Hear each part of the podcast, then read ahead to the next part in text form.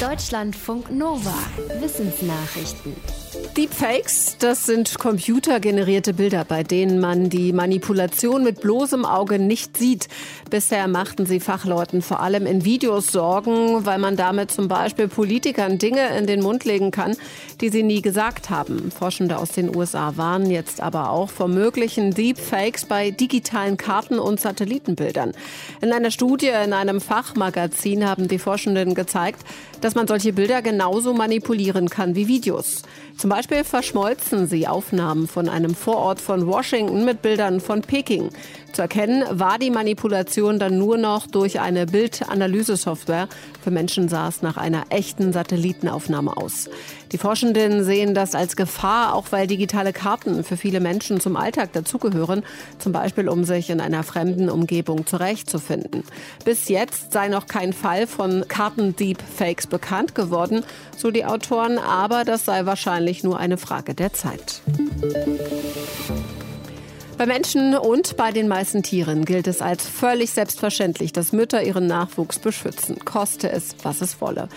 Was aber auf der Ebene des Gehirns genau dahinter steckt, war bisher nicht ganz klar. Forschende aus Japan konnten jetzt genau die Art von Nervenzellen identifizieren, die für das umsorgende Verhalten zuständig sind.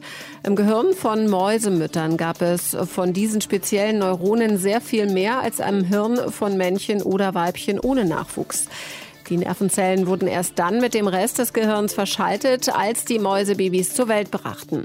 Sie sind wohl auch dafür verantwortlich, dass Mäusemütter bereit sind, ihre Jungen aus gefährlichen Situationen zu retten.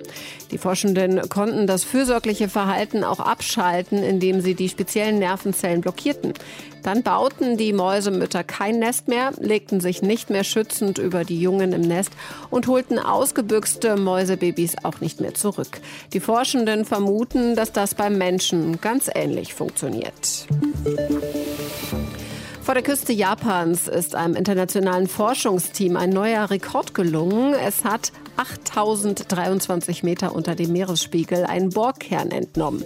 Laut den Forschenden ist das die tiefste Stelle am Meeresgrund, die man jemals mit einer wissenschaftlichen Bohrung erreicht hat. Der Bohrkern ist 38 Meter lang. Soll jetzt zusammen mit anderen Sedimentkernen untersucht werden und Aufschluss darüber liefern, wie die zum Teil extremen Tiefseebeben vor der Küste Japans entstehen. Das soll auch dabei helfen, zukünftige Starkbeben und deren Auswirkungen besser einzuschätzen. Wie lange kann ein Mensch leben, wenn wirklich alles optimal läuft? Das Wissenschaftsteam eines Biotech-Unternehmens hat das untersucht und kommt zu dem Schluss, maximal 120 bis 150 Jahre. Die Wissenschaftler haben Menschen in den USA, Großbritannien und Russland untersucht. Um deren Gesundheit zu beurteilen, schauten sie sich unter anderem Veränderungen in der Anzahl der Blutkörperchen an und die täglich zurückgelegten Schritte und analysierten die Werte nach Altersgruppen. Ergebnis, je älter die Probandinnen und Probanden waren, desto schlechter gelang es dem Körper nach Problemen, sich wieder zu erholen und die Blutkörperchen und den Gang auf ein stabiles Niveau zurückzubringen. Das führt nach Einschätzung der Forscher spätestens nach 120 bis 150 Jahren zum Tod. Wo wird das nächste Mal ein Coronavirus von Tieren auf den Menschen überspringen? Forschende aus Italien, Neuseeland und den USA haben versucht, diese Frage zu beantworten und eine Weltkarte mit möglichen Corona-Hotspots erstellt. Dafür haben sie Daten über die Lebensräume von Hufeisennasen gesammelt. Diese Fledermäuse sind Träger mehrerer Coronaviren.